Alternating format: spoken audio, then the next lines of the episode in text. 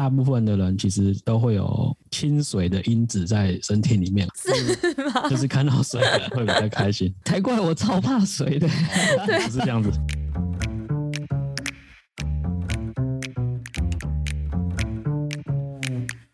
Hello，欢迎来到山水户外，什么都可以聊的户外平台。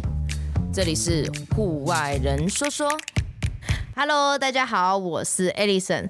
先来问问各位听众们，你是每年都会细数有几个连假，有几个国定假日，细算自己特休的人吗？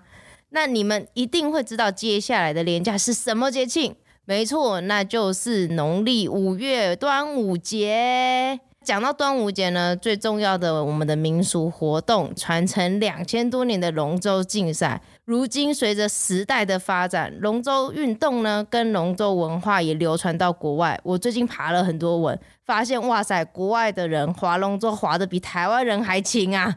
更在二零一零年的亚洲运动会成为了正式的比赛项目。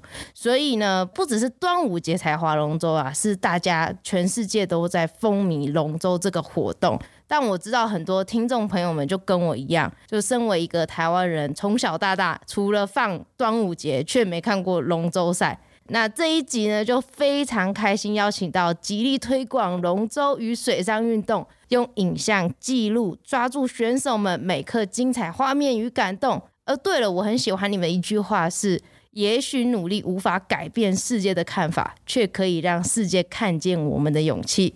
欢迎小梅时光龙舟队漂浮洲际的老茶与小倩，Hello，你们两位好。大家好，我是小倩。大家好，我是老茶。那就麻烦你们两位先自我介绍一下，然后用三个形容词形容你们自己。大家好，我是老茶，然后我现在。本身的职业是网页城市设计师，划龙舟大概呃七年吧。哇，好久哦！呃，其实划划船比我更久的人还很多啊。对，然后我们是就是在接触这项运动之后，发现它真的很有趣，然后也很值得去投入，所以一直持续到现在这样。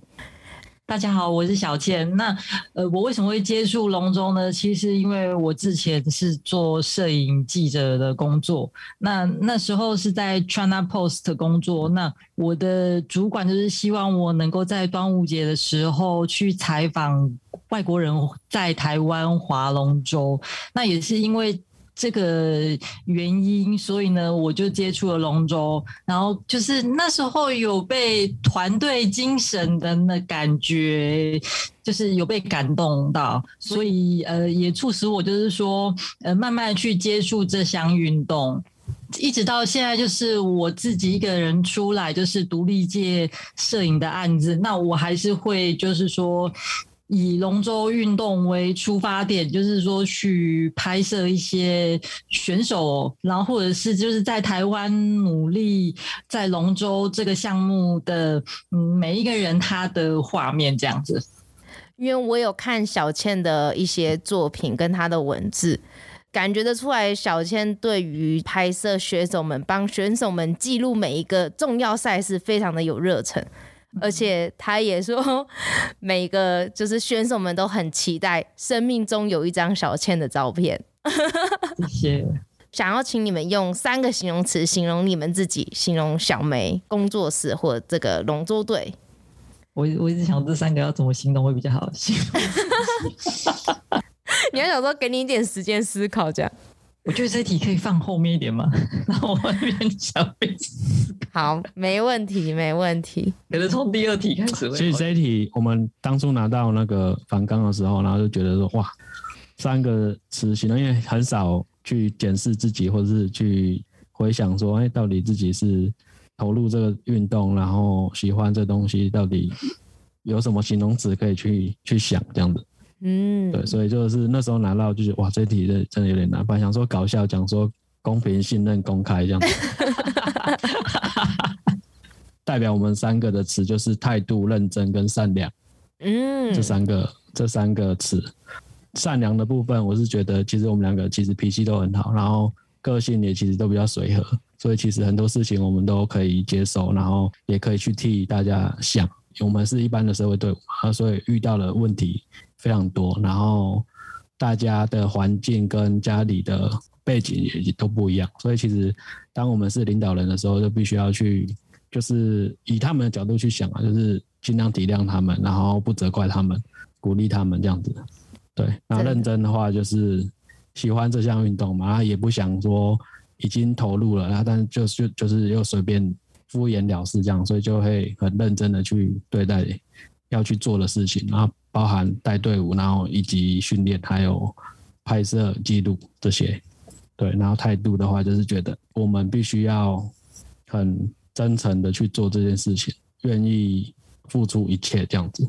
耶、yeah. 队伍里面应该是十几二十人吧？嗯。对，所以在处理人与人，或者是体谅每一个龙友们之间的关系，应该会非常，有时候会非常棘手困难吧？对啊，因为每个人个性都不一样。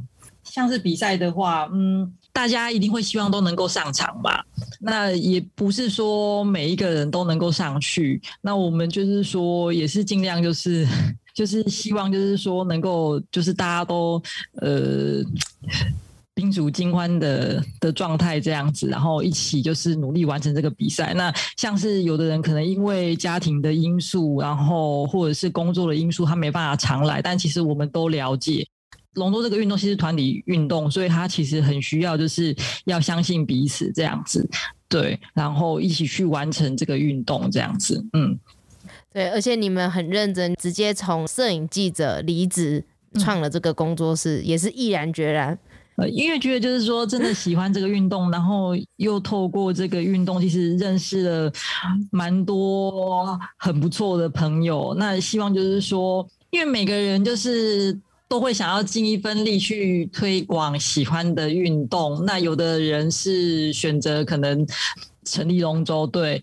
对我们而言的话，我会觉得说，除了成立龙舟队，然后让更多的人来划船之外，就是如果我们能够就是利用自媒体的力量，然后让更多人了解这项运动的话，也看到自己努力的样子呈现，那我觉得他会更有信心的，就是去做这项运动。因为像是跑马拉松好了，因为他每次比赛不是都都会有很多摄影师，然后在赛道拍。然后他不是都会去买那个照片，有没有？是，对对对对。那我那时候印象很深刻，我那时候就觉得说，嗯，为了什么马拉松会有这么多照片，可是龙舟没有？既然在划，然后可以感受那一种划船的喜怒哀乐，所以我也希望就是说，那未来试试看，就是透过我的能力、我的专长，就是去记录这一块，然后让大家更喜欢这个运动，这样子。所以每个人的运动生命里都要有一张小倩的照片。希望希望。知道小倩她是当初因为工作的关系接触到龙舟，那老茶嘞，你是因为怎么样的因缘际会接触到这个龙舟？你划的时间应该有比小倩长吧？没有，小倩比我长。哦，真的假的？哦，误会了，抱歉。推坑啊，也是朋友推坑。我是同事，同事他。有参加龙舟队嘛，然后他去划了，就觉得哎、欸、很有趣，他找我，因为那时候我刚好那一阵子在疯跑步，跑步最主要是因为有参加办公室举行的减肥大赛啊，那那阵子比较胖，嗯嗯，所以就跑，然后跑跑跑就就跑出兴趣，就一直跑，变瘦就有兴趣，嗯哼哼，然后后来之后同事就知道我喜欢运动，就找我说要不要去划龙舟，发现哇怎么这么好玩，因为 因为可以碰到水。应应该讲说，大部分的人其实都会有亲水的因子在身体里面，我觉得啦，是吗？就是看到水会比较开心。才怪我超怕水的，不是这样子。对对对，我们队上还蛮多人不会游泳，可是大家很喜欢划龙舟，真的很有趣。去尝试之后就发现很好玩，然后因为个性的关系啊，就是从事一项运动的话就会比较认真投入，所以从里面其实也是有获得很多的成就感。然后就越滑越喜欢这样子。其实我蛮疑惑的是，老茶跟小倩嘛，那小梅这个名字是怎么来的啊？小梅的名字是小倩，她的工作室是叫做小梅时光。对。啊，她最主要是在卖蜜饯，其实一开始。哦，真的假的？对啊，对啊，对，我会寄给你哦。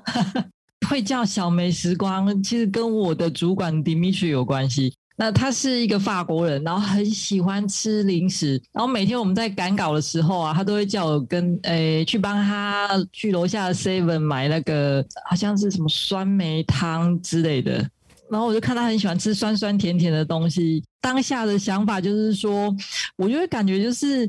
在这里赶稿的人生就是像像梅子一样，就是酸甜苦辣这样子。对，所以那时候离开的时候，我当下就是一个念头，就是觉得说自己要有品牌的话，就是我要取小梅时光。然后我会觉得每个人就是像那一颗小小的梅子。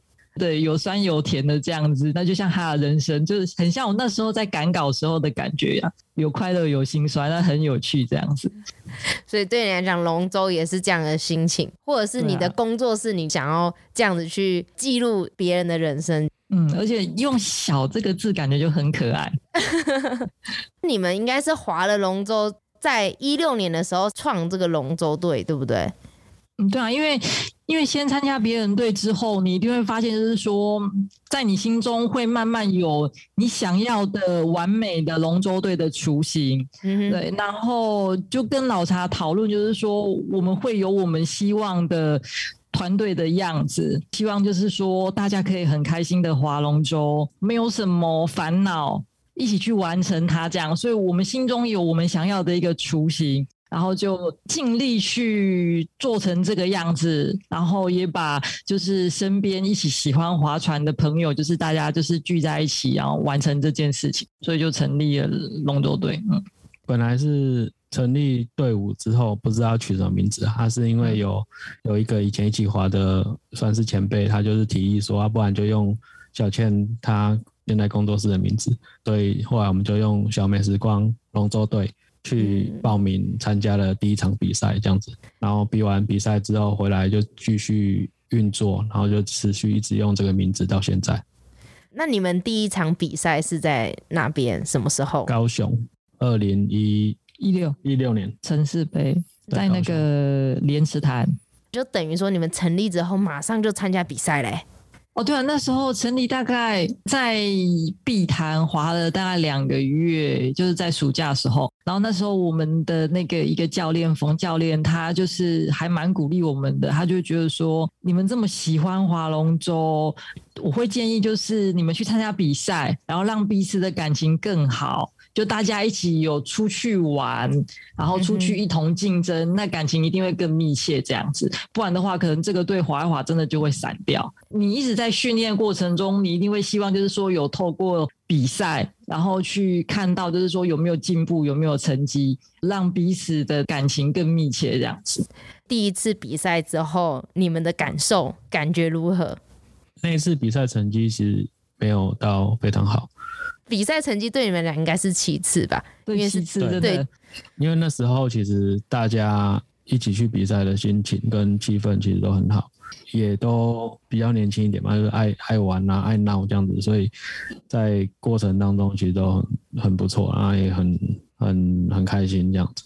我们从台北嘛，然后到高雄，那去那边的话应该是两天一夜。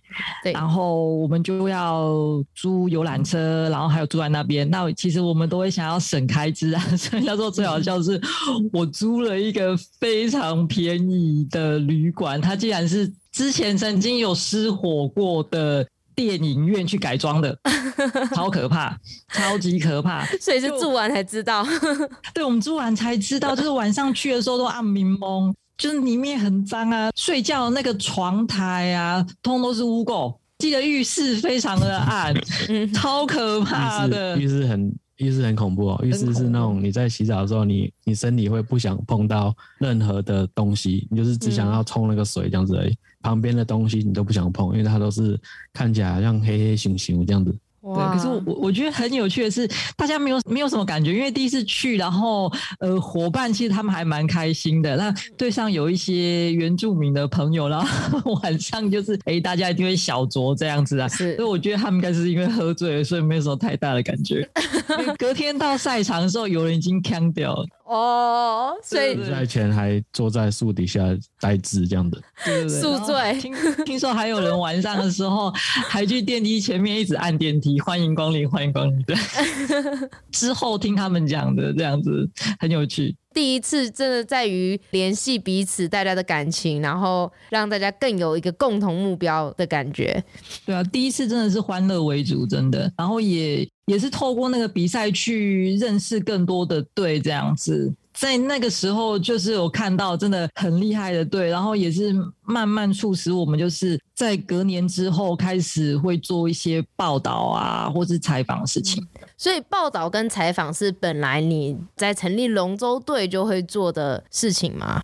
我之前在当摄影记者的时候，就是偶尔我会写一些文章，然后麻烦我的同事就是帮我翻译，然后呃，因为主管也同意的状态下，那我们会发布在报社的一些旅游版面这样子。对，然后我平常也喜欢写一些东西。在划完龙舟的过程，就是就是体会很多划船的心情，然后又透过一些朋友去介绍，就说啊，这是什么什么选手这样子，然后听到一些很感动的故事，就会跟他们聊，然后去了解之后，我就会觉得说，哦，我应该要写一些什么，这样让大家更认识，这样更有感觉，这样子。嗯，如果。发相簿给大家看的话，能够记录一些事情的话，大家会更了解这个比赛，还有那个大家心里的感受。而且我觉得还蛮有趣的是，因为现在其实是一个图文当道的的时代，所以大多数的人应该只有看图片。可是我发现看小美粉砖的人会看文字。他们很喜欢帮我挑错字 哦，真的、哦、很有趣。就是我就发现，因为我的文章我大概都会写在五百到六百个字，然后我发现他们可以忍受，然后会帮我看坐姿，嗯、但是代表他有全部看完。是的，而且我发现你的赘字好少，而且直接会感受到你的热情，跟你每个字的感动都在里面。看你们除了是记录龙舟，你们还有去记录一些蜻蜓跟一些什么加拿大艇是吗？对，基本上因为它蜻蜓，蜻蜓它有分两种船嘛，就是一种是你刚才讲的，就是加拿大艇，嗯哼，那另外一种就是那个爱斯基摩艇吧，应该是这样的，它就是独木舟的意思，对对对，kayak 嘛，就是、嗯、呃两只桨的。你讲的那个加拿大式的是单只桨的，就是只有一只桨比较大只，嗯，然后它是采用跪姿去划这样子。嗯。因为其实划蜻蜓的选手大部分都会在划龙舟。嗯。哦。所以其实对对，所以其实我们在记录龙舟比赛的时候，其实就是会有一些是蜻蜓选手，借由龙舟比赛认识他们这样子，知道说他们也有比赛，所以其实我们也是会，就是有空的话也是会去稍微记录一下这样子。刚才你在介绍。就是讲到哦，你说王写的那一句话，也许努力无法改变世界的看法，却可以让世界看见我们的勇气。对，就听到这一句话，其实我那时候眼眶有点红，因为其实我们记录这些东西，然后最主要就是希望大家可以透过我们记录的内容，然后去更了解这项运动，然后看到这项运动这样被讲出来的时候，那个心情觉得哇。好像有一点，就是有点成长这样子，对吧？所以听到那一瞬间，其实蛮感动，眼眶有红。加上其实我我没什么事，在队上讲话讲一讲，也是要眼眶红，可能也是因为这样。我看你们的文章都是非常感性之人。其实几乎每一篇我都是，就是写完自己会先先哭几次。呃，对对，我会先掉过眼泪，然后我才发，因为。因为我有个朋友，就是曾经有跟我讲讲过一个还蛮感性的，他就说你自己要先感动。我那个朋友像他在写给我东西的时候，他就说他都会先掉过，对，他都会先掉过眼泪。对，他觉得说嗯，这样写很好，然后再发给我，太可怕了。有我有看到文章，小倩说她含着眼泪，可是眼泪从鼻子出来，我就觉得太太可爱了。刚刚你们说的一些赛事，马拉松啊，或山铁比赛也好，很多记录就是拍摄的人这样。可是，嗯，看你们的照片的感觉，我觉得有一些照片会看到那个选手的故事的的那种 feel，因为有一些选手他其实只是不经意的，可能就是只是望望着某某个地方，他不是那种很狰狞啊，或者是太阳底下很奋力的那种 powerful 的那种感觉，就是他只是轻轻撇一下，可是就会觉得，哎、欸，好有感觉的那种 那种 feel。这样，其实我在看你们的资讯，然后看你们的照片，也觉得有被那个影像给感动到。对，我们在拍照的时候，其实因为我跟小倩都一起去嘛，那他最主要是拍摄影，就是相片的部分。对，那我都是拍影像，记录赛事或者是花絮这样子。赛场上走来走去，大部分其实都是在一起，都是在附近这样。所以其实小倩她在拍照的时候，其实有时候我会看呢，就是她，她其实会一直沉浸在一个情绪里面，然后她就是在等。等等他要的画面，然后跟等他已经想好说那个故事是什么。那我觉得他可以想到这样子的故事性，是因为他有投入这项运动，所以他可以知道说站在选手那边去想是怎样子的感觉，拍出来的照片就会变成大家看了就会觉得哇，有中那个心，很仔细的去观察每个选手跟每个时刻。然后就在那边等待他要的画面，这样子。他们应该没有发现那个我偷偷在后面掉眼泪，因为因为我近期印最深刻的是去年的全运，然后因为我一个好朋友他们是滑双人 K 艇，好像前面原本是赢的，结果上来就是输掉了，很意外的输掉。然后其实我们站在好朋友的立场也是很舍不得，所以但。当下其实摄影者可能要做事情，就是先躲在旁边等他这样，对，也不能安慰他这样子啊，对，因因为这个时刻是他跟选手还有教练交流的时刻，所以我那时候就是一直在边缘，然后一直在按快门这样子，因为我看到她就是一个很坚强的女生这样子，然后练得很壮，在跟她的那个 partner，然后还有教练讲的时候，她就是开始情绪很激动，然后。掉眼泪啊什么，我就我就开始拍，但是我拍的时候我会记得，就是说把她那个坚强的那一面抓住，因为有的时候感觉好像是像背影的感觉，会比正面看到他掉眼泪的感觉还要好。所以，我那时候在拍的时候，我当下还是会希望，就是说选手看到照片是，呃，可以看到他努力，然后认真。那种情绪这样子，但是又不要把他就是真正呃很脆弱的那个样子表现出来。所以我那时候有有跟着他一段时间，这样一直偷偷在旁边拍这样子，然后到结束的时候再把照片发出来。这样看你们的照片，会觉得说情感是有在里面的，而且非常的细腻，表达出选手的心思，就让我还蛮喜欢的。那像呃很多听众们他们也都不太清楚这个龙舟，所以今天就邀请两位来帮我们介绍一下这个龙舟这个活动。呃，我做的功课啦，因为其实我也还没有参与过，所以也不是说很了解。只是我做的功课是说，龙舟有分大的龙舟跟小的龙舟，材质啊什么都有都有差，是不是？哦，对，这个我觉得应该先划分成。竞技龙舟跟传统龙舟，嗯，那我先讲传统龙舟哈，因为传统龙舟是端午节里面一定会看到的。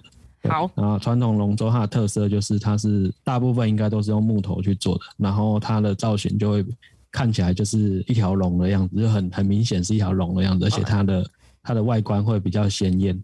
有的龙舟还会设计成，就是它涂装上面，它会把它涂成就是好像是有有有母的跟公的这样子。它的造型上就会比较漂亮，嗯，那当然它因为是木头做，所以它的船身就是会比较重，对，然后大概会是竞技龙舟大概应该会有两倍的重量吧，它是蛮重的一个重量。竞技龙舟的话，它就是用玻璃纤维做的，所以它的船就是比较轻一点，然后船身也比较窄，所以它的速度会比较快。对，然后竞技龙舟通常都是比比速度的嘛，就是比直线速度。嗯、大龙舟跟小龙舟的话，就是竞技龙舟跟传统龙舟都有大龙舟跟小龙舟。那以竞技龙舟来讲的话，小龙舟就是十个桨手的，十个位置的；大条的龙舟就是二十个位置的，二十人的位置。它也不会叫大龙舟啊，就是正式的比赛叫做标准型的龙舟。十人级的叫小小型的龙舟这样子。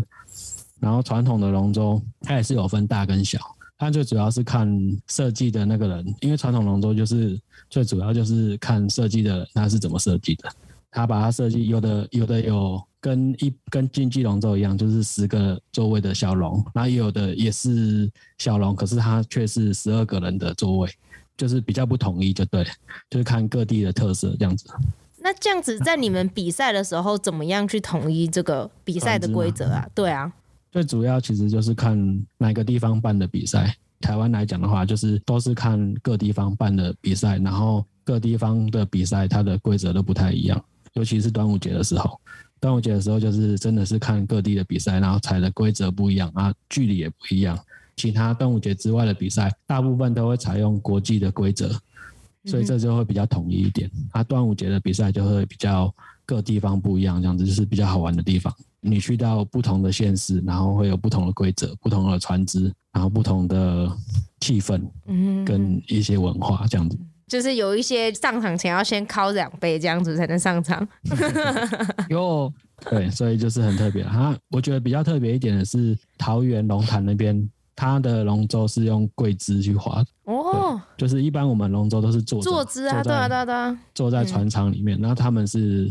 那个比赛比较特别，是跪姿。然后，因为我们没有，我们是没有去比过那个比赛，但是有听有参加过那个比赛的人有稍微叙述一下。对，那船也是重的嘛，因为它也是传统龙舟，然后跪着划。然后听说好像还会有连比好几场，就是你输了你还不能，哦，我输了就没了，就是没有你输了你还要比淘汰的，就是还要一直比这样子。那你如果真的要比到冠军，你要比到好几场，最后好像还有龙王赛，所以那滑下来然后非常累的。但这也是有趣的地方啊，就是比一个运动精神，不准你放弃。那可是这样也蛮妙的，是每一个船你们都有嘛？都要练习吗？大家在自己的场域练习的话，都是自己场域那边的船只嘛。如果你去参加不同县市或是不同地方的比赛，那他是用别的船种的话，那你就你自己训练的地方没有那些船只，你就只能等到他开放练习的时候，然后你再去适应船只这样子。所以其实比赛之前，大部分的比赛都会开放一段时间，让大家可以去练习。那就是只能透过那个练习的时间去适应船只，然后去想一些方式可以去调整这样子。那通常会在几个月前让大家去训练呢？以台北市为例的话，因为我们最主要是比台北跟新北嘛，我们队伍在北部。以这台北市为例的话，大概都是一个月至一个半月前吧。哇，那这样子，假如说是去比刚刚你说的那个桃园好了，你就只能在大概一个多月前，然后。训练跪着滑，他们那边我我就不确定说会不会有有船只可以平常可以练了，因为我们也没有在那边练习。但对啊，啊如果如果没有的话，就是就是只有在那之前可以可以这样练。龙舟的话，它也有分赛道的公尺的长度嘛，我看是有两百、五百跟一千。那通常也是依照每个地区不一样的规定，每个赛事不一样的规定吗？以国际赛来讲，就是两百、五百跟一千嘛，然后还有两千。哦，还有两千。对，这是国际赛。嗯、台湾来讲，其实就是像刚才讲的，就是看各县市跟各个比赛它制定的距离，看是多长啊。基本上都会跟国际类似的，就是最基本就是两百嘛，然后五百跟一千，最近才开始比较多一点。一千的比赛好像一般民众比到的。机会比较少，因为它好像都是在选拔赛会出现，或者是全运或全民运会出现的距离，就比较偏运动选手去比的比赛。那我们一般大概就是比两百跟五百，社会人士组的团体的赛事大概都是两百跟五百比较多。是因为一千的话，它比较需要耐力嘛，还是要更多的体能才能去应付？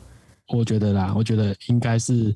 因为比赛都办在六日，一千公尺的距离比较长，他花的时间比较比较久，所以要一天比、哦、比下来比不完对，对，有可能会比不完。然后加上其实今年参加龙舟的队伍越来越多，所以可能会消化不完。如果是比如说选拔赛或者是全运会那种的，他就是选手各县市代表去比嘛，他就是固定那几个县市，所以他时间是够的。那他比赛就是会分两百公尺一天、五百公尺一天、一千公尺一天，它是拆开来。我们要比的话，就只能比六日啊，所以只只有两天的时间要去消化所有的赛程。所以基本上，如果一千公尺加下去，可能会有点就是消化不完吧。我我我是这样想啊，就是可能他们是这样规划。当然，其实也是要看各个主办单位啊，就是他如果有意愿，就是设计一千公尺的比赛，那其实我觉得大家应该也是会积极的参与这样子。所以大家也就是要因应他的规定。对对对，那基本上其实大家都可以配合啊，因为大家都很喜欢滑。这个滑的话是一次定生死吗？还是因为我自己有在看那个什么全明星运动会，你们有在看吗？全明星运动会有把龙舟也纳入他们的主要的赛事里面。哦，有，他们都在碧潭练习。有的时候我们练习完会遇到他们。对，因为他们都是两次的成绩合在一起。然后看谁比较就是少秒数，那你们就是一次定生死这样吗？还、嗯、没有，就是一般的比赛的话，其实都会有预赛嘛。啊，预赛你可能会他会取名次可以晋级到下一个晋级的的场次，然后没有晋级的就会滑复赛，就是败部败部复活的。对对对，然后这边如果再上的话，就是会再再继续往上打，这样子往上滑，就是滑。半决半决赛，然后最后小决，小决再决，然后再决赛这样子。一般的比赛是这样设计啦。他当然遇到如果队伍比较少，就是没有办法这样比的话，就会比像全明星运动会那样子，就是两趟加总去算、哦、去算那个秒数。当队伍少的时候啊，你只能这样比啊，要不然也没有败部，也没有那个啊，嗯、对啊，就是只能这样子。所以其实他也是要看队伍数量去决定他的比赛规则。晋级的规则是怎么晋级，然后赛制是怎样子，就是跟队伍数其实也是有关系的。那像是你们训练的话，平常都是训练动作一致啊，还是技巧啊之类的，团队的默契？嗯，训练的部分其实基本上一开始就是会让大家做一些基本动作。从基本动作先开始嘛，然后越来越进阶这样子。那其实这东西我觉得比较困难的是，大家要滑一样的动作比较难一点。对于不是专业的选手来讲，一致性比较难。应该讲说动作上的一致比较难。嗯哼，动作上一致跟滑整齐这是不一样的。因为滑整齐其实你就是跟在那个节奏上面，跟在拍子上面。那其实滑整齐的话，我觉得。轻松滑去滑整齐其实比较容易。那你如果真的要认真滑，跟你有要求动作技术的话，去滑整齐其实是有点困难。那最主要是因为它是每个人一起去进行这样运动，啊，加上其实每个人的能力值其实也不太一样。因为有些人可能可以滑的比较好，有些人可能就是会比较吃力一点。一致性来讲，会比较难去做到统合。因为像它也有左右边嘛，那这样你们怎么分左右边？因为毕竟左边的话就是右撇子会比较顺，对不对？然后如果你是坐右边的话，应该是左撇子会比较顺。左边跟右边其实我们没有很明确的去分诶。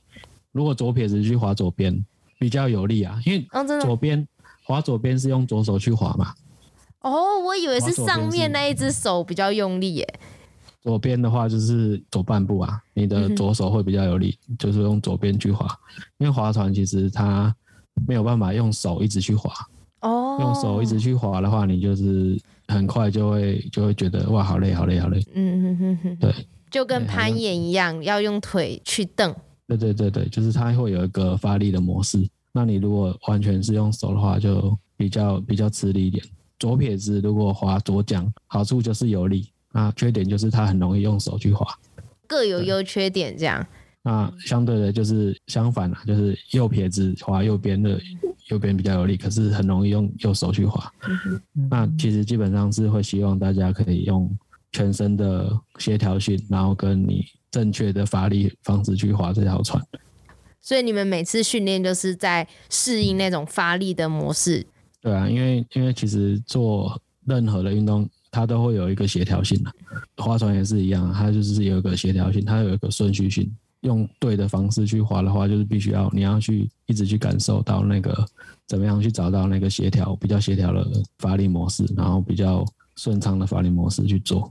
那像是一般龙舟的话，它都会有舵手跟鼓手嘛？那像是在竞技龙舟也是这样子吗？还是它是指在传统龙舟里面？舵手跟鼓手其实竞技龙舟跟传统龙舟都会有。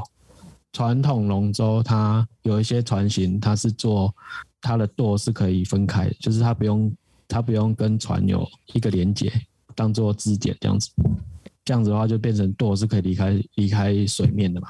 那你如果像竞技龙舟，它舵是跟船是有连接在一起的，那你的舵就没办法离开水面。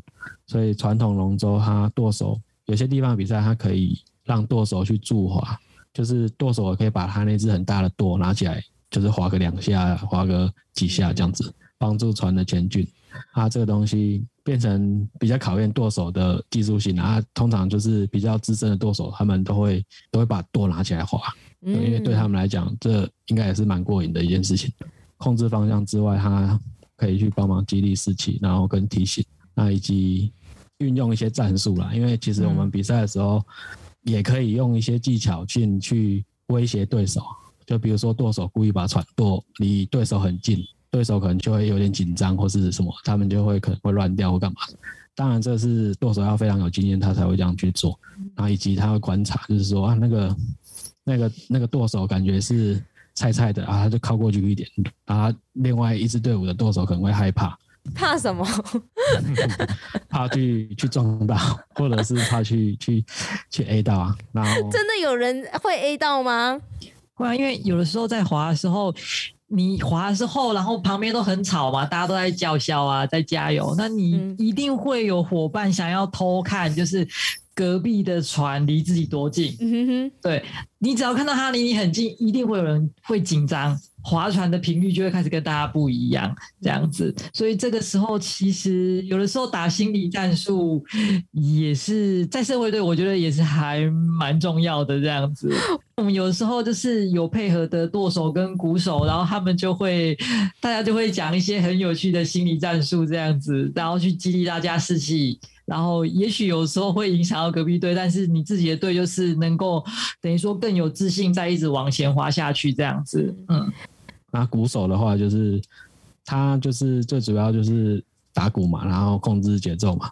其实像我们自己训练啊，其实鼓手就比较少去控制节奏，因为控制节奏大概都是比较常见，都是由第一个第一个划桨那个人，我们叫做头桨，就是或是领桨手。他去带带节奏，然后鼓手就跟着他打。大部分的队伍好像都是这样子训练。对，他其实，嗯，基本上厉害的鼓手啊，他应该是可以去控制控制这个节奏啊，就是就是因为他可以看到隔壁船嘛，然后还有还有所有的状况，所以他其实照理讲应该是由他去发号施令，就是要加速或者是要要冲刺这样子。对，但一般的队伍训练都是由第一个第一个滑桨手去做，然后鼓手就是帮忙他传达指令给后面的人听到这样子。对啊，所以第一个黄桨手都算是队伍上面能力比较强的吗？也也不是这样说哎、欸，就是他通常都是稳定性比较高的，然后跟他有办法在滑的时候去感受这艘船的运行的状况，然后去看是要去加加点速度或者加点力量，那以及他可以去观察对手。领奖的人通常都是放稳定性比较高以及经验比较比较好的。其实我觉得最主要还是队伍的人要彼此给大家嗯信任感啊，就是你要相信你的队友，然后相信你的伙伴，对，甚至相信舵手，因为。因为比如说舵手去执行这样子的技巧或是任务的时候，然后你不要自己的队员反而紧张或是害怕，然后就造成自己的失误这样子。因为最主要其实比赛比到后来都是比看谁失误比较少。嗯，是。对啊，因为桨手的工作就是专心舵，然后完全要相信舵手。因为有时候像我们曾经去香港比赛嘛，那香港的维多利亚港就是它的那个浪，它的涌就是非常的大，所以你有时候在划的时候，它是一直晃，你可能有可能会翻船或什么。那我曾经有问过国家队的选手我说，嗯，像是遇到这样子浪这么大，你们会不会紧张？就是如果滑的时候忽然就是桨滑掉啊，或是或是落掉了一桨两桨，那怎么办？那他们就跟我们讲说，你这个时候就是要专注，就是专心的滑，然后把自己交给舵手就对了，因为他一定会带你到终点，那你就是一直滑，不管如何这样子，就把自己分内要做的工作做好。就是每个人各司其职，对，做好自己该做的就好了。这样，对对对，相信你的队友，信任你的伙伴，这样子，我觉得这是很重要的。老茶，你在团队里面的角色是属于比较震惊的吗？对，没有没有啊，有吗？我很搞笑，我很搞笑，我很搞笑，我都会让大家笑出来。可是你讲那个训练的事情，没有啊？对啊，我在训练的时候是很很正经。